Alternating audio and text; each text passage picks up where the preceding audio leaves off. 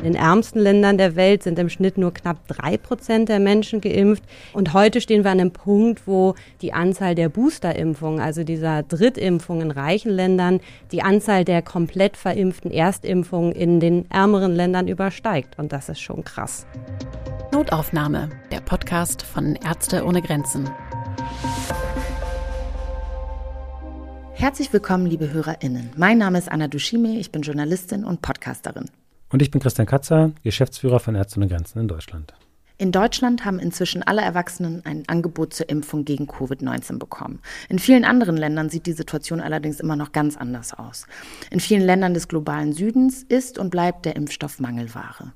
Wir haben über dieses Thema schon einmal vor gut einem Jahr gesprochen. Damals wurden die ersten Impfstoffe gerade erst zugelassen und der Verteilungskampf ging los. Zu Gast hatten wir Lara Dovifat. Lara ist Referentin bei Ärzte ohne Grenzen und Expertin für den Zugang zu Medikamenten und Impfstoffen. Heute haben wir Lara noch einmal eingeladen, um uns ein kleines Update zu geben. Wo stehen wir mit dem Impffortschritt in den Projektländern von Ärzte ohne Grenzen? Schön, dass du wieder da bist, liebe Lara. Hallo Lara. Hallo Anna, hallo Christian.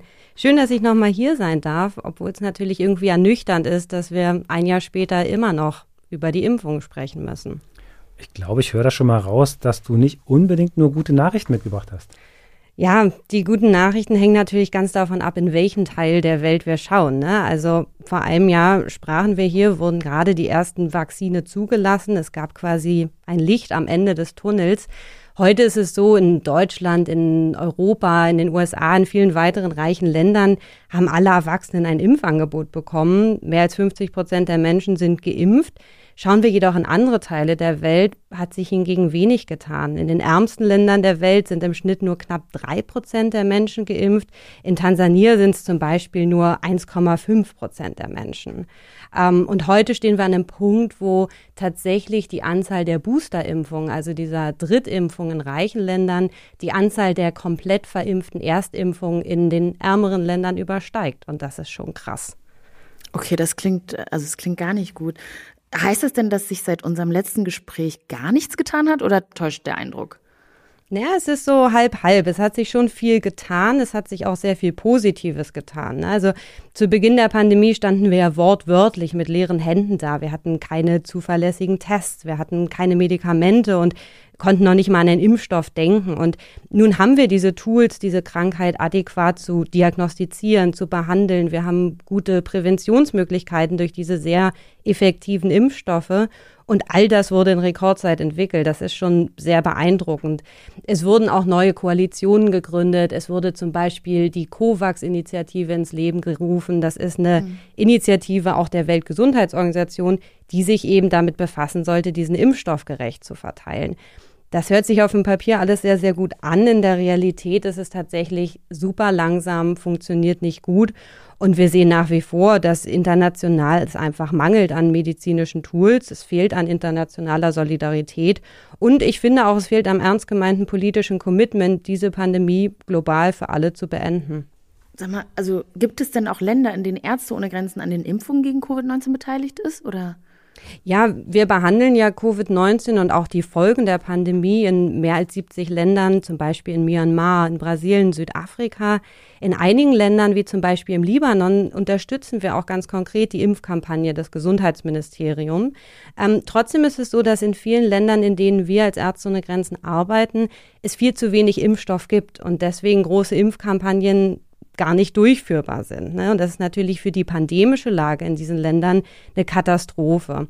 Wenn wir zum Beispiel jetzt aktuell nach Nordsyrien gucken, mache ich mir einfach sehr, sehr große Sorgen, weil da sehen wir bisher die schwerste Welle von Covid-19, die das Land trifft. Und äh, es mangelt wirklich an allem. Also wir haben da Situationen, die wir eben in, in den letzten zwei Jahren auch anderswo gesehen haben. Es mangelt an äh, Sauerstoff, an Beatmungsgeräten. Das Gesundheitssystem ist wirklich an seine Grenzen geraten.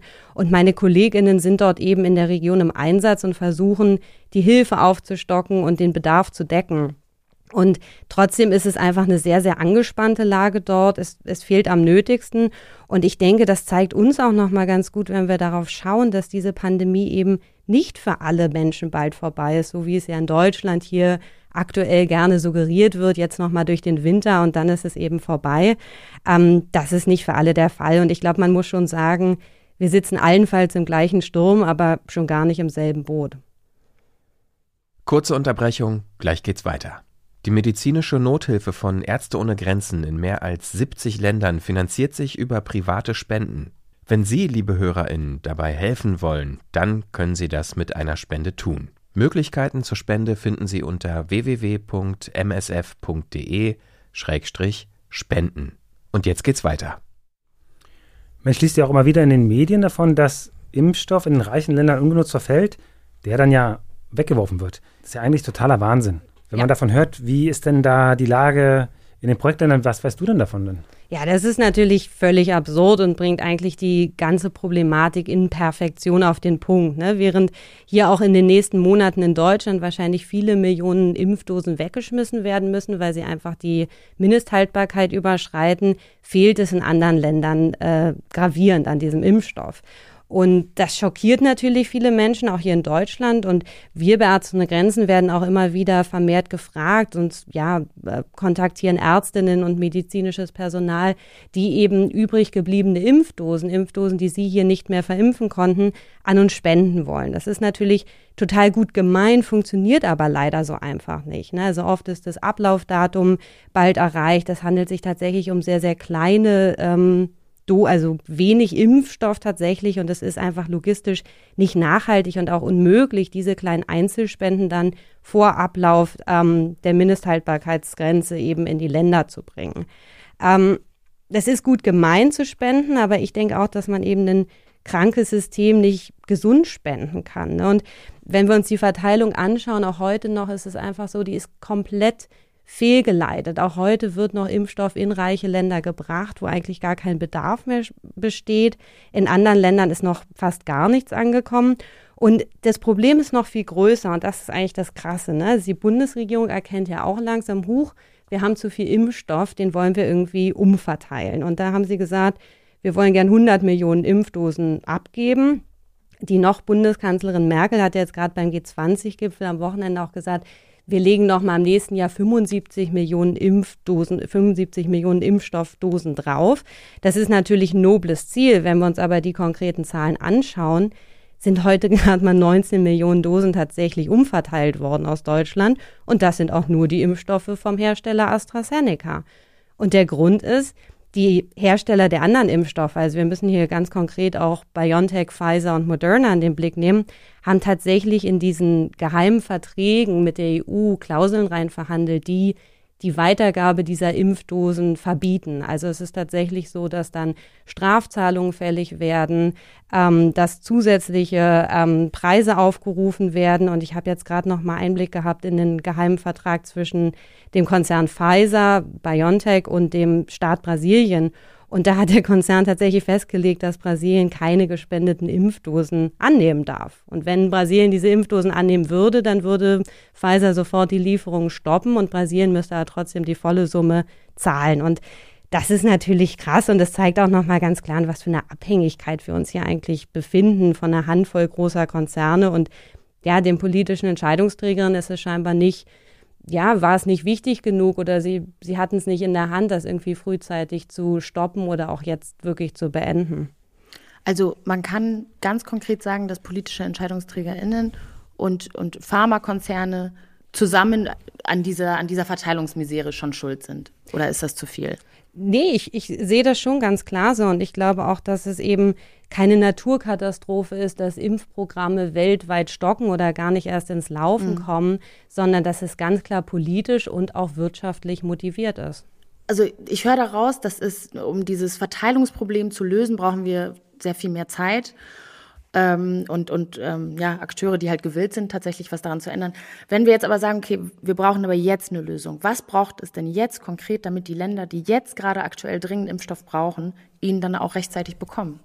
Genau, zum einen muss diese Umverteilung jetzt sofort in die Gänge kommen. Also es muss wirklich jetzt aufgehört werden, hier Impfstoff wegzuschmeißen im großen Stile oder hier auch noch Impfstoff herzuliefern, der eben woanders fehlt. Auf der anderen Seite muss man auch sagen, dass diese Umverteilungen nur ein Tropfen auf den heißen Stein sind. Das ist keine Möglichkeit, um nachhaltig diese Abhängigkeit auch gerade von afrikanischen Ländern an, an westliche Konzerne irgendwie zu verändern, auch im Blick auf zukünftige Pandemien, mit denen wir ja rechnen müssen. Und ja. eine ganz, ganz wichtige Möglichkeit ist tatsächlich, ähm, die Produktionskapazitäten auszubauen und das auch gerade im globalen Süden. Und wir haben ja viel gehört, auch hier in den Medien mit BioNTech ja sehr präsent, die immer wieder gesagt haben, nein, diese guten mRNA-Impfstoffe können tatsächlich nur in Deutschland, in Europa und in den USA produziert werden. Und das stimmt nicht. Ich habe mit meinem Team hm. eine Studie erstellt und die zeigt ganz klar, dass eben weltweit Hersteller in der Lage sind und auch bereitstehen, diese mRNA-Impfstoffe herzustellen. Tatsächlich auch auf dem afrikanischen Kontinent konnten wir sieben Produzenten ausmachen.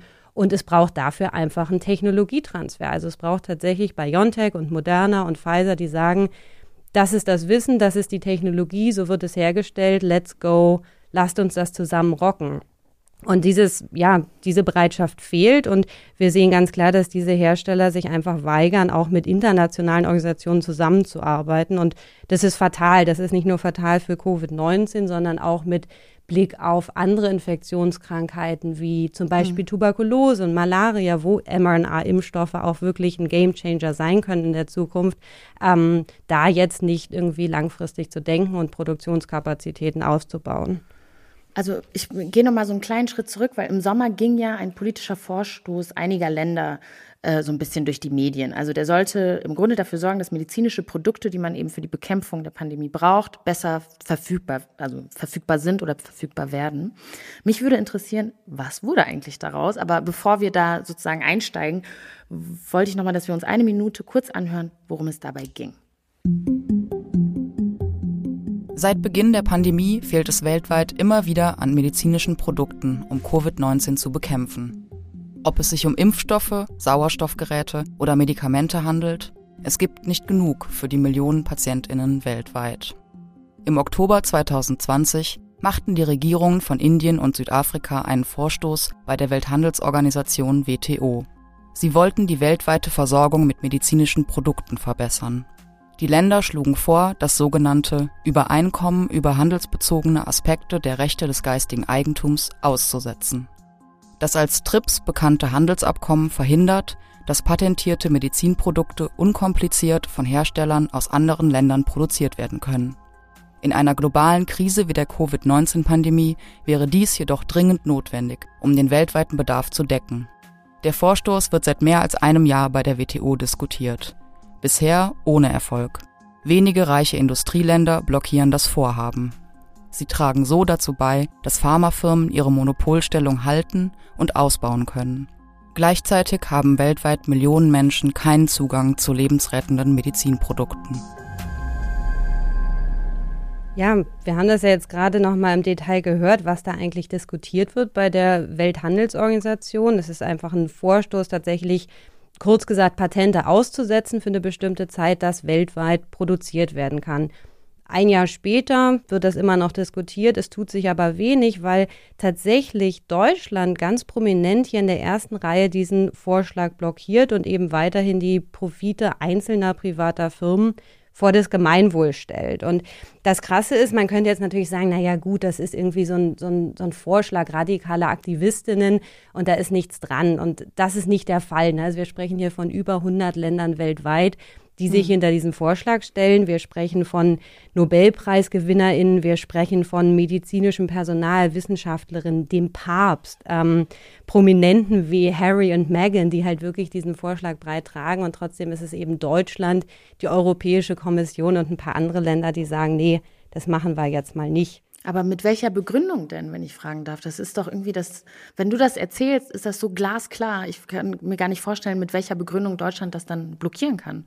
Ja, das ist spannend. Da versuchen wir natürlich auch irgendwie hinterzukommen, was da eigentlich das Hauptargument ist. Man hört natürlich oft, ähm, wenn wir jetzt die Patente aussetzen, dann würden wir ja den, den Firmen, die sozusagen diese Produkte auf den Markt gebracht haben, sämtlichen Anreiz nehmen, jemals wieder was zu erfinden. Und das ist einfach falsch. Also wir haben es gleich auch beim letzten Mal kurz besprochen, dass ja vor allem auch diese Covid-19-Impfstoffe maßgeblich durch die öffentliche Hand finanziert wurden. Es waren quasi mhm. auch unsere Steuergelder, die es möglich gemacht haben, in Rekordzeit diese wichtigen Tools auf den Markt zu bringen. Und so funktioniert es tatsächlich ganz, ganz häufig in der medizinischen Grundlagenforschung. Die geschieht eben an Universitäten, die wird massivst öffentlich gefördert, was auch total gut ist.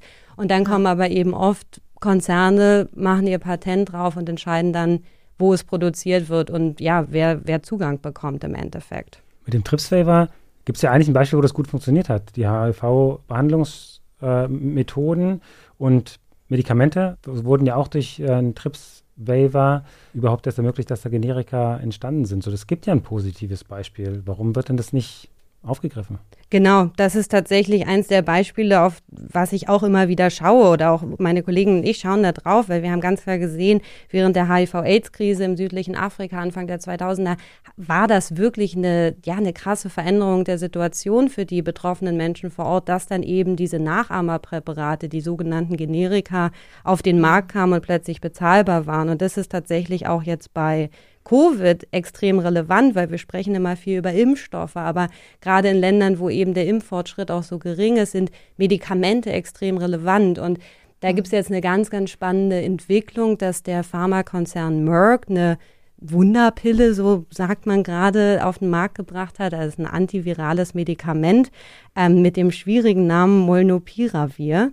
Ähm, und das ist hocheffektiv ähm, und da liegt natürlich irgendwie ganz viel Hoffnung drin, dass das auch nochmal die Pandemie schneller beenden kann und dass einfach nicht mehr so viele Leute sterben. Ähm, Merck hält aber ein Monopol natürlich auf die Herstellung und es wird mit Preisen von über 700 US-Dollar für eine fünftägige Behandlung gerechnet, obwohl jetzt schon Studien zeigen, man könnte Nachahmerpräparate auf den Markt bringen für um die 20 US-Dollar. Ne? Also da wird das nochmal ganz klar. Merck hat dann jetzt tatsächlich dem Druck ein bisschen nachgegeben. Also die wurden da sehr auch irgendwie, ja, unter Druck gesetzt, weil das natürlich nicht sein kann, dass da so ein, so ein wichtiges Medikament kommt und das aber nicht zugänglich und auch nicht in dem Maße produziert werden kann.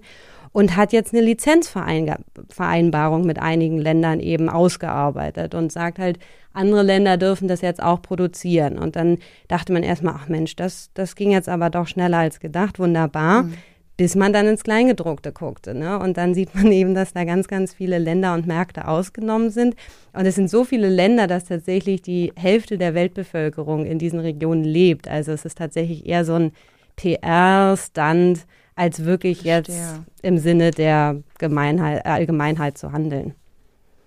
Und sind die meisten dieser Länder, die davon eben betroffen sind, also die da ausgelassen sind aus dieser Lizenzvereinbarung, Länder aus dem globalen Süden? Nehme ich das richtig an? Oder? Ja, es ist ein Mix. Also wir haben tatsächlich da auch Länder wie China mit dabei. Ich glaube, Brasilien ist, ist ausgeschlossen. Viele Länder in Südamerika sind ausgeschlossen und auch einige Regionen im afrikanischen Kontext.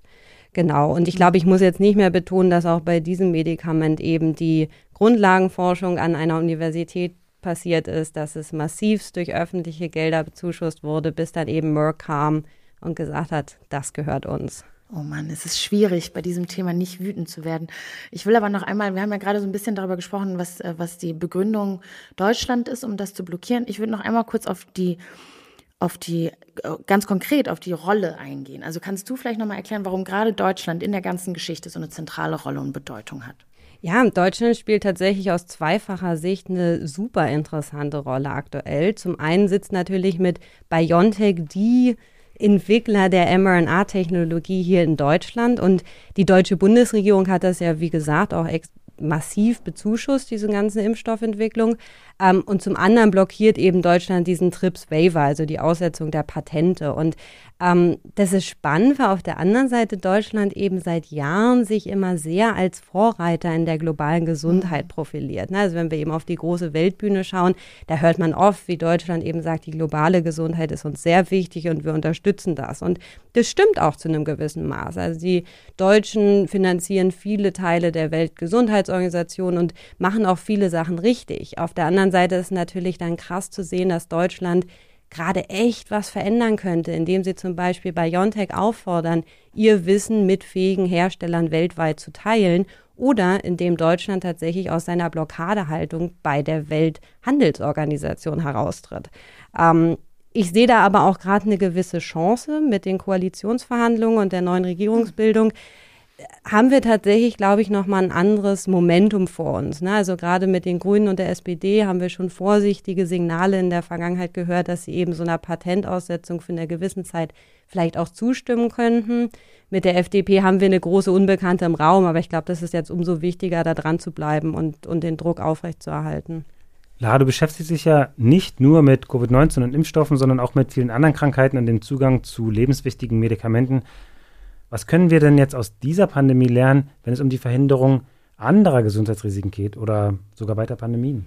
Ja, das ist eine super spannende Frage. Ich bin jetzt erstmal gerade mit meinen Kolleginnen damit beschäftigt, tatsächlich zu sehen, was für eine ja, Konsequenz oder auch was für Folgen aus der jetzigen Pandemie eigentlich für andere Krankheiten entstehen. Also zum Beispiel haben wir das letzte Mal auch kurz hier über die Tuberkulose gesprochen. Das war ja vor Corona die tödlichste Infektionskrankheit. Und jetzt gerade wurden neue Zahlen herausgebracht und die zeigen einfach wirklich das erste Mal in zehn Jahren einen Anstieg der Tuberkulosefälle. Also das, was wir im letzten Mal auch schon befürchtet hatten, ist jetzt wirklich äh, schwarz-weiß auf Papier da. Zum anderen höre ich eben auch wirklich von dem Impact von Corona und der Pandemie auf andere Gesundheitsprobleme. Ne? Also ich beschäftige mich ja auch viel mit Schlangenbissen und da habe ich jetzt von Kollegen gehört, dass immer wieder ähm, Menschen mit Schlangenbissen nicht in Kliniken aufgenommen werden konnten, weil eben der mhm. verpflichtende Corona-Test nicht durchgeführt werden konnte, weil keine Testkapazitäten vor Ort da waren. Und das hat tatsächlich dafür, dazu geführt, dass einige von diesen Menschen gestorben sind, weil sie einfach nicht rechtzeitig behandelt werden konnten. Und ja, das zeigt nochmal, wie groß der Einfluss einer Pandemie auch gerade auf schwächere Gesundheitssysteme ist. Und ich glaube, das muss uns auch nochmal vor Augen führen, dass wir uns das nicht nochmal leisten können, global so zu versagen, auf eine Pandemie zu reagieren. Also es geht eben nicht, dass einige reiche Länder nach vorne preschen und sich Impfstoffe horten und andere außen vor lassen. Wir müssen das gemeinsam schaffen und wir müssen tatsächlich auch dieses massive Marktversagen, was wir sehen, wenn es eben um lebensnotwendige Medikamente geht, dem müssen wir jetzt uns entgegenstellen. Also wir müssen dafür sorgen, dass eben Bedingungen an Fördergelder geknüpft werden. Das, das mhm. muss dann eben sein, wenn wir euch bezuschussen, dann muss das auch öffentlich zugänglich gemacht werden. Und ähm, ja, ich glaube, wir haben da noch einen langen Weg vor uns, aber wir können nur lernen aus dem, was wir jetzt erlebt haben. Ja, das wollte ich, das hast du eigentlich sehr, sehr schön zusammengefasst. Das wollte ich gerade sagen. Das klingt nämlich so, als hättest du und ihr noch eine ganze Menge Arbeit vor euch. Ja, das, das glaube ich auch, aber wir haben ja auch schon vor Covid-19 zu diesen Themen gearbeitet und ich werde da auf jeden Fall mit meinem Team auch nach der Pandemie weiter dranbleiben dann wünsche ich dir dafür und deinem Team viel, viel Durchhaltevermögen und Erfolg bei der Arbeit. Vielen, vielen Dank, dass du da warst. Es ist immer eine Freude, dich äh, hier zu haben, aber es macht auch echt unfassbar wütend. Also ähm, genau, vielen Dank, dass du uns das Update gegeben hast zum Impffortschritt in den Projektländern von Ärzte ohne Grenzen. Und wie gesagt, dass du nochmal deine Eindrücke mit uns geteilt hast. Genau, von mir auch. Vielen Dank, Lara. Danke euch. Tschüss. Ciao. Tschüss. Notaufnahme, der Podcast von Ärzte ohne Grenzen. Redaktion und Projektleitung Malte Mühle und Yvonne Beckers. Aufnahme, Schnitt und Produktion Christian Konradi. Produziert in Zusammenarbeit mit 4000 Hertz Studio.